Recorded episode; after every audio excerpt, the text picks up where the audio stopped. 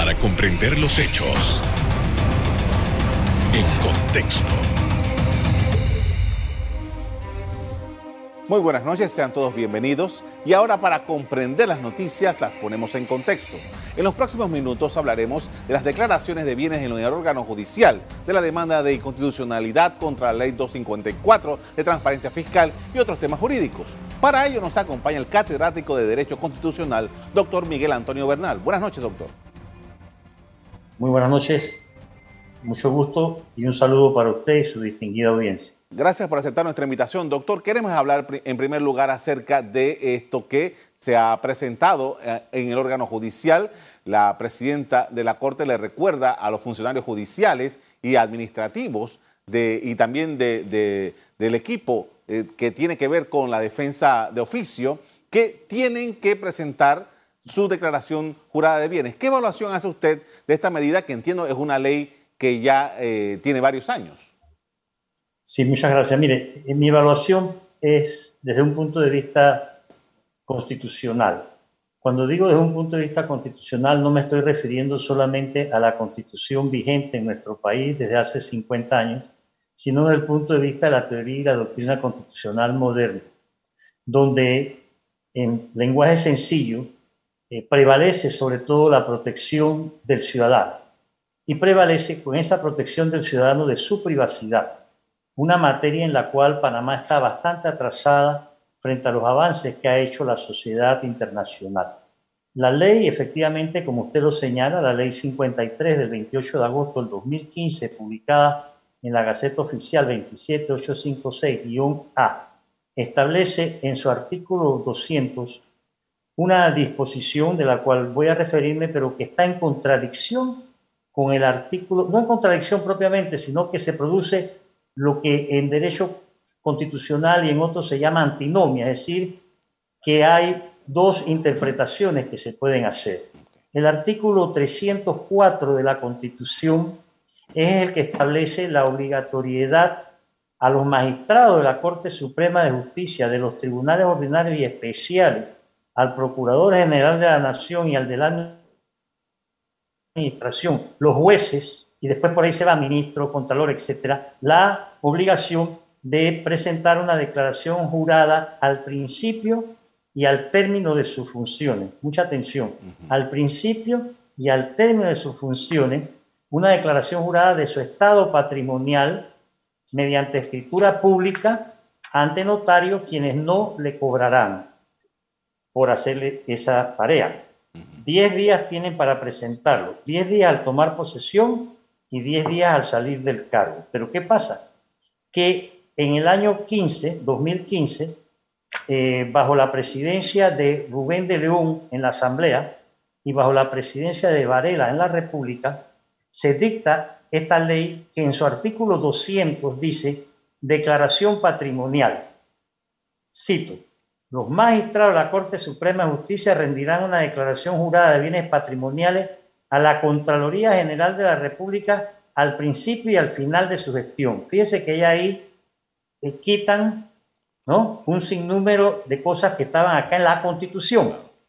A renglón seguido, distinguido periodista, dice, las personas que laboran en el órgano judicial están obligadas a presentar a su ingreso y en la primera semana del mes de enero de cada año de labores, o sea, a su ingreso y, y ahí la conjunción es vital para entender, en la primera semana del mes de enero de cada año de labores, una declaración jurada de bienes patrimoniales al órgano judicial, ya no a la Contraloría, al órgano judicial, que para estos fines editará los formularios correspondientes en los cuales se deberán especificar la clase y cantidad de los bienes que se poseen y el tiempo en que fueron adquiridos. Fíjese usted. Dicho formulario, sigo leyendo, se completarán electrónicamente y se enviarán a la unidad de investigación de integridad y transparencia, así como a la Dirección de Gestión Administrativa de Recursos Humanos, o se llenará para que reposen en el expediente personal. La dirección prestará colaboración y orientación a quienes así lo requieran esta obligación se determinará sin menoscabo de lo dispuesto en leyes especiales. O sea, estamos frente a una, en mi opinión, violación de la privacidad del ciudadano.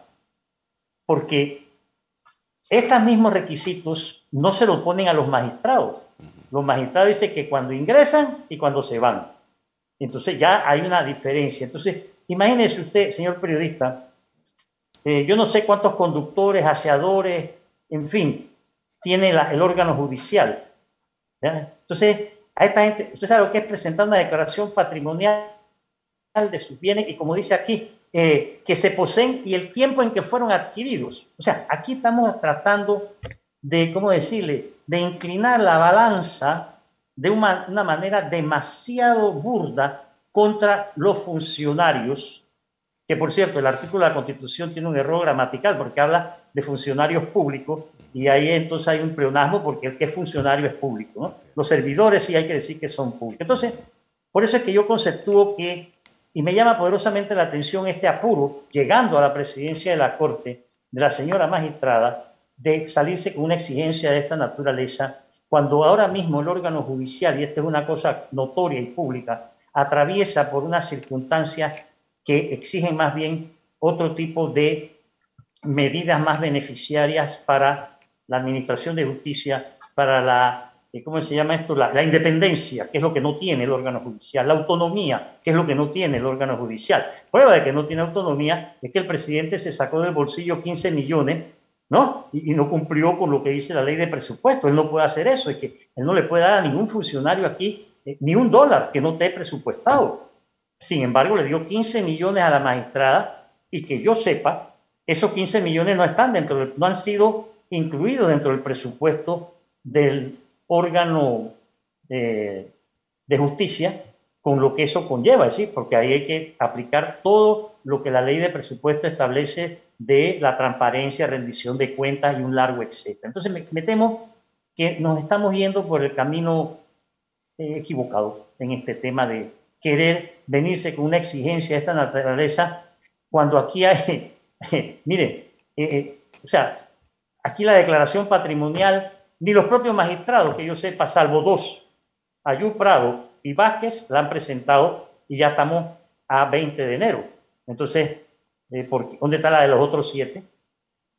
Y la de los magistrados, que tienen 10 días, o tenían, o sea, de los nuevos magistrados me refiero, de, las dos señoras que llegaron, etc. Bueno, lo que dice la Constitución. Pero ese artículo, y termino, de la Constitución, es uno de los artículos que se reformó, o sea, se impuso en el 72, se reformó en el 78, se reformó en el 83, se reformó en el 2004. Y en cada reforma, lejos de mejorarlo, lo que hacen es, darle más amplitud y, como decía nosotros, eh, la calle ancha a los que tienen que hacer esta declaración. Dígame usted. Con esto vamos a hacer una primera pausa para comerciales. Al regreso, continuamos hablando de temas relativos al sistema legal y de justicia con el doctor Bernal. Ya volvemos.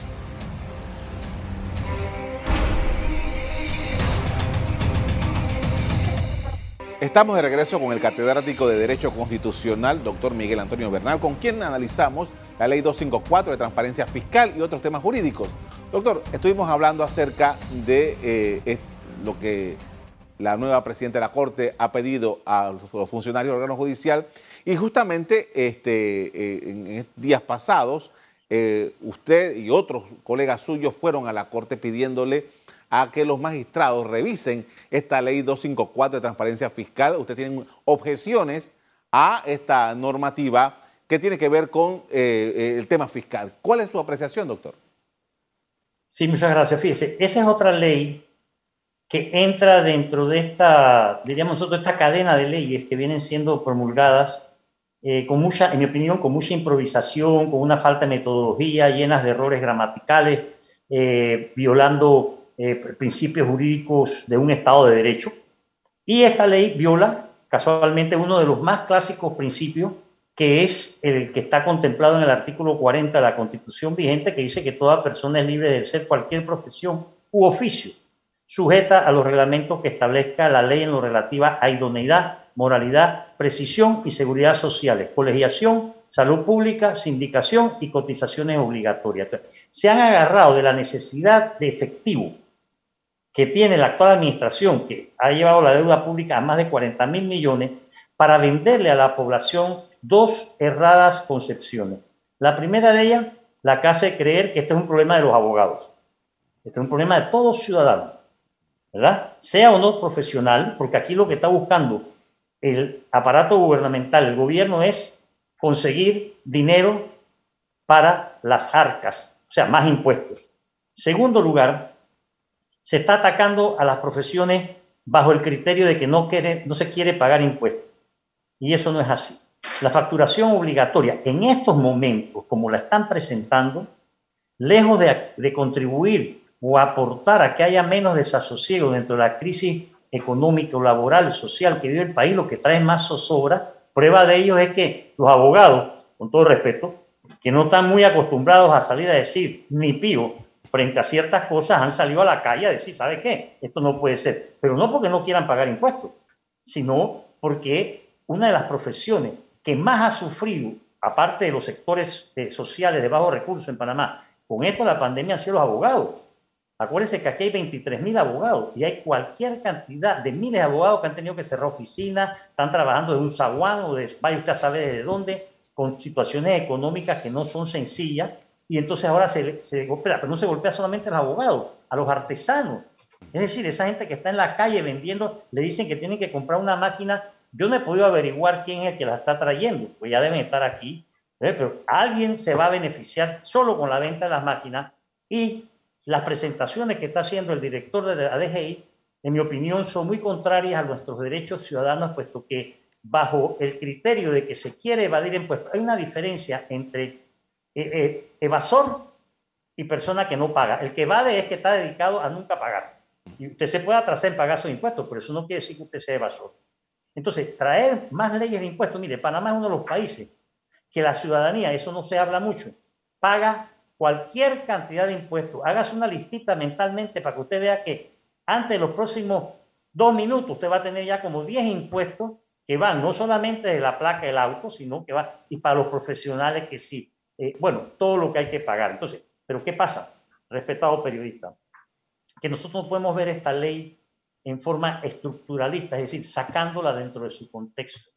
Esta ley viene producto de una concepción económico-política que se está dando aquí en Panamá de golpear al ciudadano por todos lados para hacer prevalecer el aparato burocrático estatal, que es el que realmente termina beneficiándose con salarios altísimos. No me recuerde de los alcaldes, no hablamos del presidente porque él no sabe cuánto gana, pero aquí hay unos salarios que son verdaderamente escandalosos y eso es lo que produce una desigualdad social que nos lleva a ocupar el cuarto lugar a nivel mundial y que está creando en este país mucha crispación y como yo lo manifiesto, están sembrando vientos. Ahora, doctor, eh, paralelamente, eh, el, gremio de abogados le ha pedido al gobierno que eh, derogue la ley, o que en este caso la asamblea, o que manden un proyecto para derogar.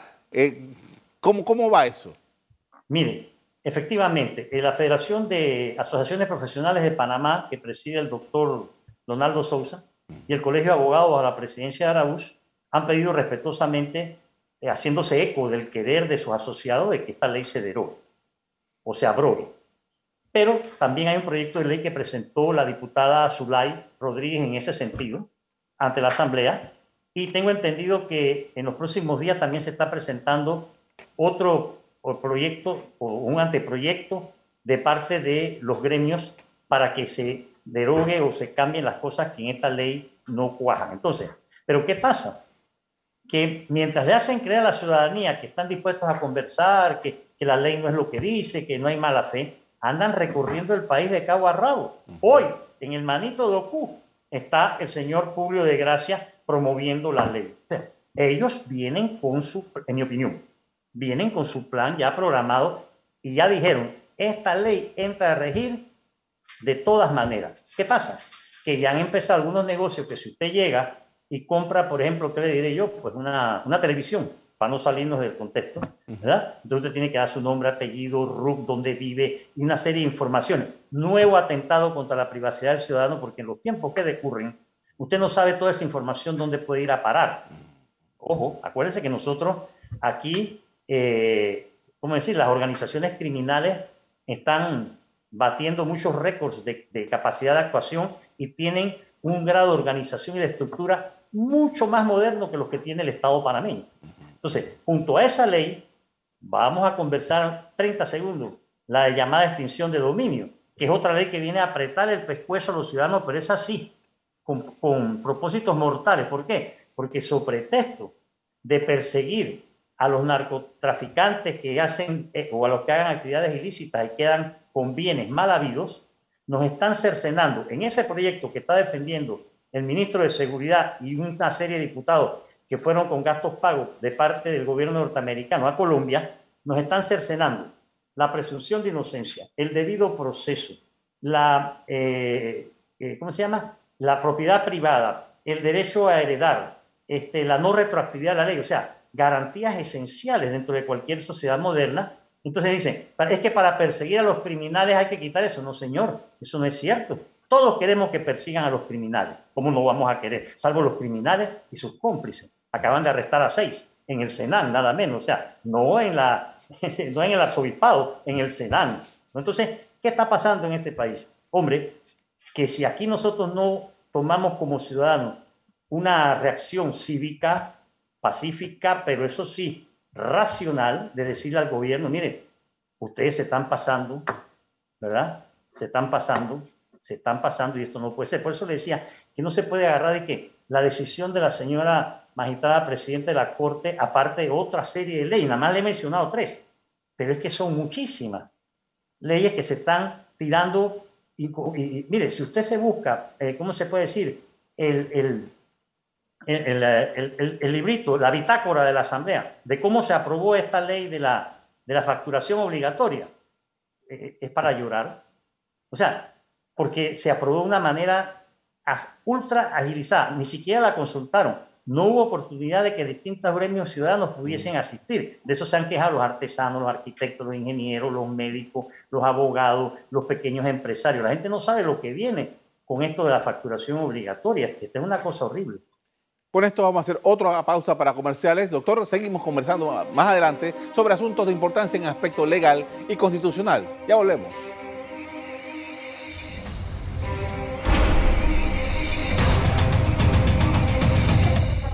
En la parte final estamos de regreso con el catedrático de Derecho Constitucional, doctor Miguel Antonio Bernal. Doctor, y usted mencionó tres leyes y yo le voy a hablar de una cuarta ley y es la ley de descentralización. Dicen alcaldes, representantes y demás personas de los gobiernos locales que esta ley les lo faculta y les permite tener gastos de movilización por hasta 5 mil dólares mensuales. ¿Qué evaluación hace usted de esto, doctor? Bueno, mire, eh, antes que nada déjeme decirle que aquí venimos viviendo una ficción porque se habla de régimen municipal y el municipio en Panamá murió con la constitución del 72 cuando determinó en su artículo 3, si mal no, no, me falla la memoria, cuando terminó en su artículo 3 que el territorio de la República de Panamá comprende la superficie, ta, ta, ta, y Panamá se divide políticamente en provincias, estas a su vez en distritos y los distritos en corregimiento. No habla de municipio. Sin embargo, otra antinomia más que tiene esta constitución es que después hay un título que se llama régimen municipal. Entonces el municipio murió.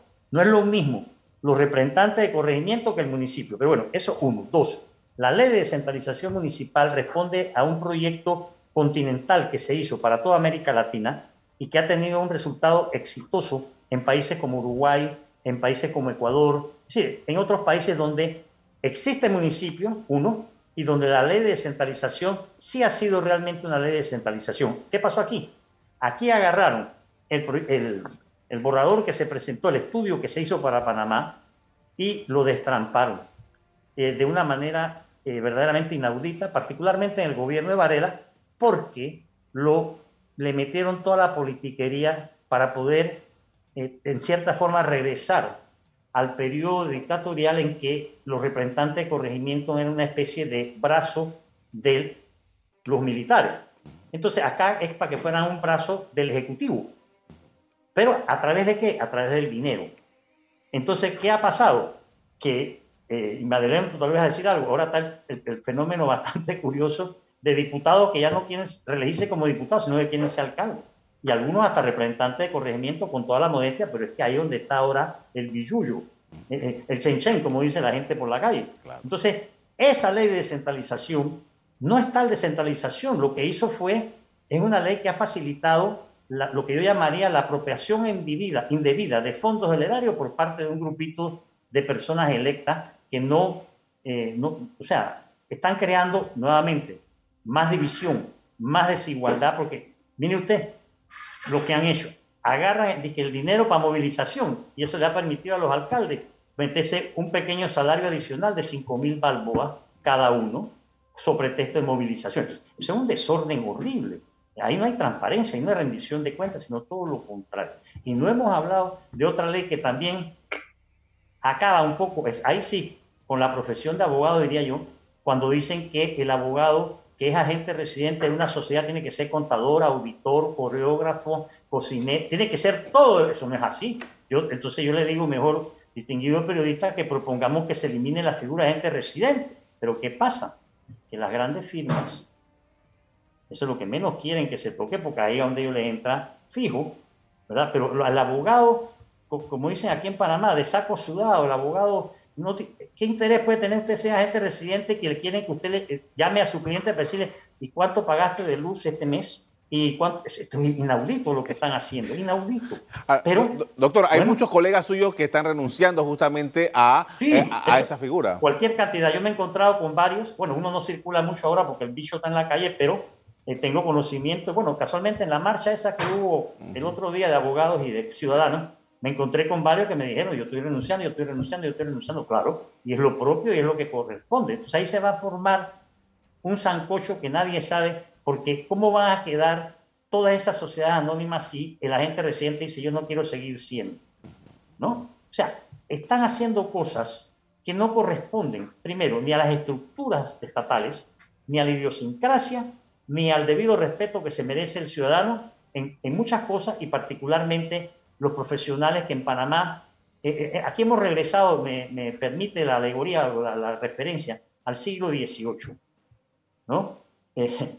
cuando se dio la Revolución Francesa, que, ¿por qué se dio? Bueno, porque el rey no le quería poner impuestos a los ricos, no le quería poner impuestos a, los artesanos, pero clavó a la burguesía, que era la clase media en aquel entonces, y ahí, ¡pum!, llegó la guillotina. ¿Verdad? Claro. Cuando la clase media reaccionó. Aquí mucha gente dice que en Panamá no pasa nada, sí está pasando. Hay un malestar, hay una crispación, hay un desasosiego. Pero todo esto es producto de cosas que se están haciendo que como resultado de una mentalidad que no corresponde ni al siglo XXI ni a las características de un país que debería estar en la cresta de la ola, que no debería tener una deuda pública tan arrogante como la que tenemos y que no debería tener tantas desigualdades sociales. El otro día salió en los medios que en Panamá hay 300.000 personas pasando hambre. Ojo. Entonces, o hacemos un alto de verdad, o hacemos una reflexión colectiva, no, o sea, y me disculpa, no es que pacto bicentenario, que eso es, polvo para los ojos, no, no, es una cosa seria. Pero lamentablemente, pues las dirigencias de los partidos políticos, de los gremios, de los sindicatos, de las asociaciones, están en otra cosa. Y ahora el COVID se ha vuelto como el mentolato sirve como excusa para todo. ¿eh? ah, no, es que no te pude ver por el COVID, te dejé de llamar porque me sentía mal. Eso no puede ser. Nosotros tenemos que salir de, ese, esa vorágine, respetado periodista. Eh, finalmente, doctor, eh, hemos hablado de todo un poco, pero usted se refirió en el, primer segmento acerca de los, de los 15 millones de dólares que el Ejecutivo le, le está facilitando al órgano judicial para la carrera judicial. la carrera judicial, eh, es un tema que está pendiente hace tiempo. ¿Qué evaluación hace usted sobre esto? Mire, los 310 artículos que contiene la ley del 53, que fue con la cual comenzamos la conversa. Y eso de la carrera judicial, eso para mí es, un, ¿cómo decirle? No corresponde a la realidad realmente porque, en primer lugar, el problema no empieza de que si los funcionarios entran o no entran por carrera porque allí entran a la carrera, de acuerdo con el dedo. Donde empieza este problema, ¿sabe dónde, señor periodista, en mi opinión? En las universidades, donde no se está enseñando el derecho correspondiente y donde no se está enseñando ética, donde no se están enseñando tantas cosas que se requieren. Entonces, la carrera, al igual que la judicial, al igual que la carrera administrativa en Panamá es un mito.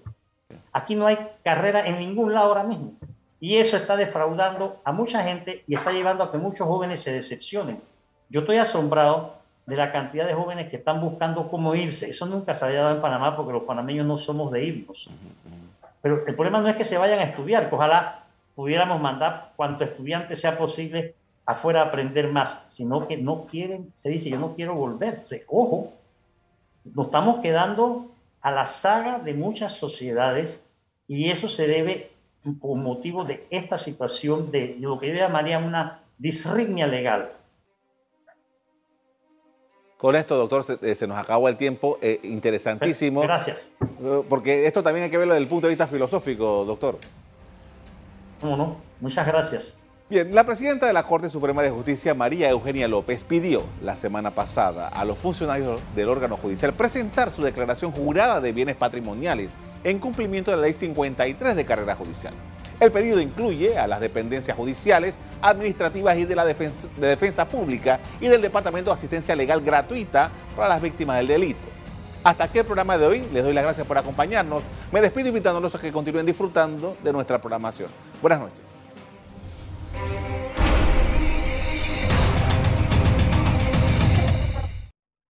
Revive este programa entrando al canal 1 de BOD de Tigo.